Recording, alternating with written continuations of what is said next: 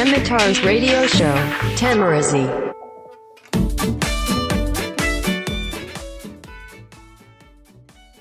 今日も一日お疲れ様でした。どうもよざちです。さあ今日は2020年4月27日月曜日。ただ今の時刻は22時37分、夜の10時37分でございます。さあ、えーっと、俺4月31日まであると思って勘違いしてたんですけど、4月って30日で終わりなんですね。考えたらさ、あと8、今日も27は終わりだから、28、29、30、あと3日しかないわけですよ。で、この3日で4月中に終わらさなきゃいけない仕事っていうのが2件あって、マジか と思いながら、こう今、えーっと、ちょっと息抜きにですね、あの、このおしゃべりをしてるわけなんですけれども、あのー、なんか、一昨日からもう連休入っちゃってる人もいるらしいですよね。なんか、全然頭の片隅にもなかったんで、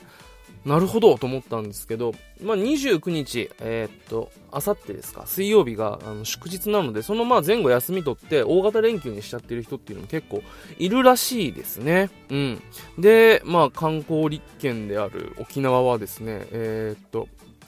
あの、このコロナの影響で自粛ムード、あの、ステイホーム週間とか言われてる中でも、えー6万人、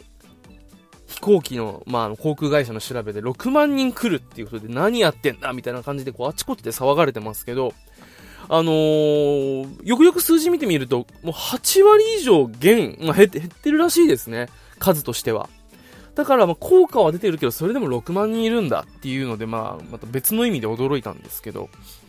うーん、まあ、どういうね、人たちかわからないですけどね。まあ、今来ても楽しくないよと思いながら、でも、この、まあ、期間に飛行機取ってるってことは、やっぱ結構前に取ってた、取っていただろうから、もしかしたらね、あの、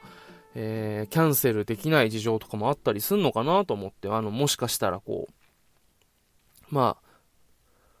まあ、もしかしたらですよ、あのー、2月末の俺みたいにもう飛行機だけあるからなんかもったいないから来るみたいな、まあそういうこと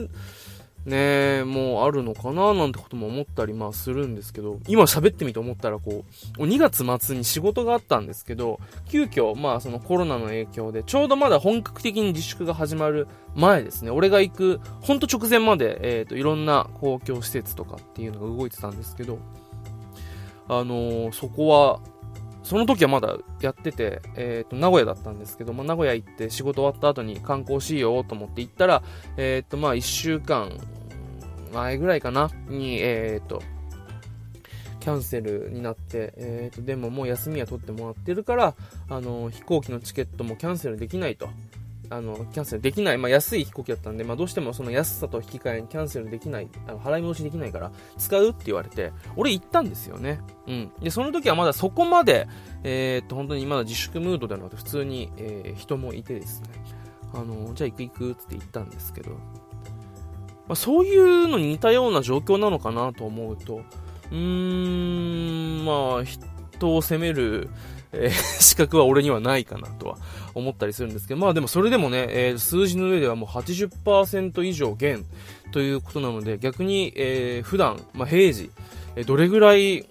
来てたんだろうと思うとびっくりするんですけど、まあ6万人も来るのか、一応、えっ、と自粛という、まあ、あのー施策というか、まああれは成功してるっていう風に取るのかっていうのは、まあちょっと考え次第かなと思うんですけど、まあもう来てしまうものはしょうがないので、僕らとしてはですね、えっ、と、不要不急の外出は控えてですね、で、自分にできる、まあ、手洗い、うがいっていうのをしっかりして、あの、しっかり備えていこうかなと思うんですけど、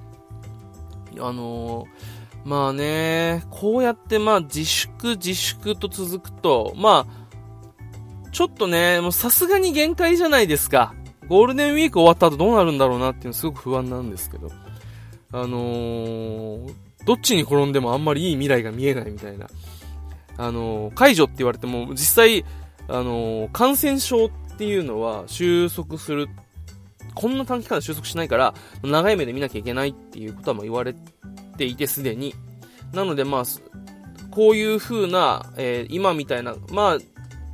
あり方は変わっていかなきゃいけないっていうことはもうありつつ、まあどこまでこう、自粛を要請するのかと。すごい真面目な話になっちゃいましたね、なんかね。うん。まあでもそういうことなんだろうなとは思うんですけど、うん。まあ、本当に、ゴールデンウィーク後も延長って言われても、もうしんどいなとも思うし、まあ仕事の面ではね、全然問題ないんですけど、これだけまあ、在宅でやっちゃうともう会社行くの、だるくなっちゃうなって思ってしまうところがやっぱりあったりするんだろうな。まあでもあの、ゴールデンウィーク、あ、ゴールデンウィークじゃない、そのコロナで本格的な自粛が始まる前の段階で僕もちょっと参っていたので、えっ、ー、と、今の環境ありがたいっちゃありがたいんですけど、それでもやっぱりね、うん。えっ、と、どうにかしてこう、スキルを磨いて、えー、としっかり、まあ、こういう風に融通きかして働かせてもらっているので、えー、頑張らなきゃいけないなとは思っています。何の話しようと思ったんだっけ？あ、そうだ。えーとですね、まあ前回から楽しいラジオと称しまして、まああの全然、あのー、か、仮ですけど、まあこういう風にですね、あの、自分の話をするだけじゃなくて、せっかくなので、まあ、えー、っと、まあ人にも会えないし、あまりおしゃべりもできないんで、あの感謝を伝えていきたいなと、まあ、感謝を伝えたりとか、まあ、こういうのがあってねっていうのことをね、あの、を吹く分けできていったらいいなと思っておしゃべりしております。で、前回あの僕が通っていた砂箱というプログラミングスクールについて紹介させてもらったんですけど、今回はですね、えー、とさっきちょろっとお話しした、まあ、えー、と2月に名古屋でやるはずだったお仕事、えー、定期的にお仕事をもらっているイベント会社なんですけど、そこについて、えー、とお話しできたらなと思います。というわけで今日お話ししたいのはこちら。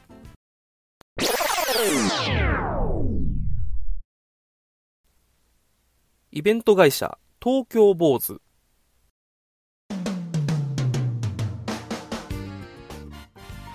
はい、というわけで、東京坊主という、まあ、えー、体験型イベントをよくやってる会社なんですけど、あの、まあ、カタカナで、えー、東京坊主と書きます。え東京の、えー、うはそれぞれ伸ばし棒で、東京で、坊主だけ、えー、棒に、あいうえおのうで、ずで、東京坊主という会社なんですけど、あの、ここが本当に素敵なイベント会社でして、僕あの、すげえ東京にいる時で演劇をやってなかった時にお世話になったとこなんですけど、あの、まあ、一言で言うと本当にワクワクする会社なんですよ。大人が本気でワクワクするイベントをする会社、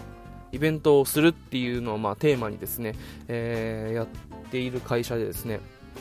宝島、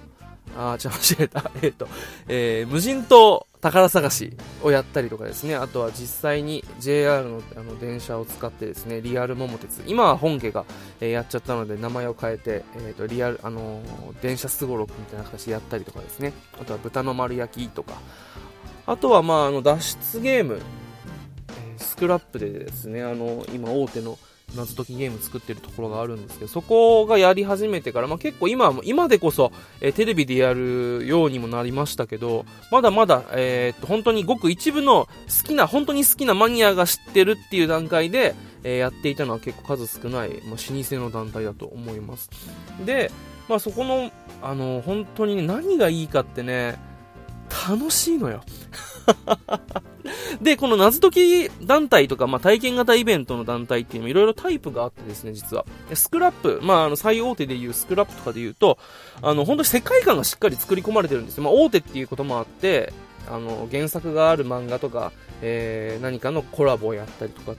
あとはまそういった大掛かりなセットを作ったりっていうあの世界観をすごく重視してるんですけど、東京坊主のイベントって笑いがあるんですよね。はい。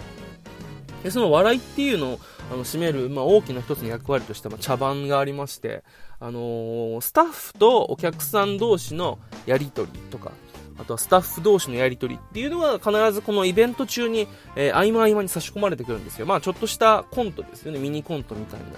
で、それがまたあの、ものすごく作り込まれてるかと言われたらそうではなくてすごく緩いと。なのでなんかこう、本気の学園祭みたいな、ちょっとそういう若干、えー、っと、ゆるさもありながら楽しいみたいな雰囲気なんですよ。もちろん、でも、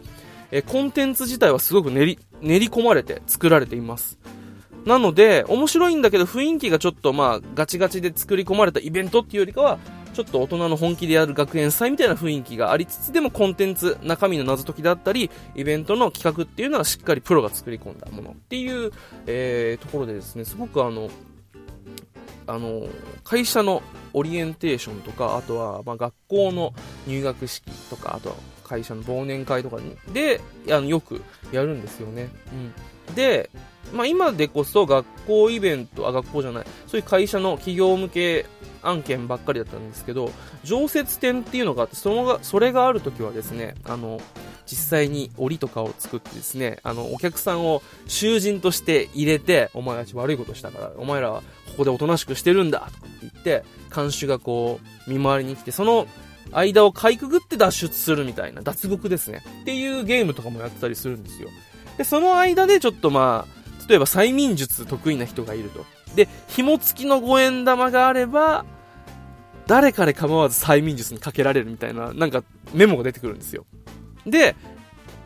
謎を解いていくと紐付きの五円玉出てきて、おや？これは？みたいな感じで監視をやると、お前、ぐーっていう、なんかすぐ居眠りする、あの、アクションをやったりとかして、その好きに脱出みたいな。まあ、そういうなんか本当にフレンドリーで、あのー、遊べるので、すごくこう、イベントに参加した人同士で、イベントに参加した人と、まあ、スタッフが仲良くなる、まあ、お友達出会い系のイベントでもあるんですよね。だから本当に、よくある、あのー、脱出ゲーム、世界観がしっかり作り込まれた、あの、スリルと、本当にヒリヒリする時間との切迫感、時間が迫ってくるタイムリミット感っていうのとは、ちょっと違った、えーと、時間はあるけど、しっかりと楽しめる。それでいて、まあ、婚活イベントみたいに、ああいう出会い目的として、がっつりではなくて、あのー、ほ、ちょっとまあ、本当に、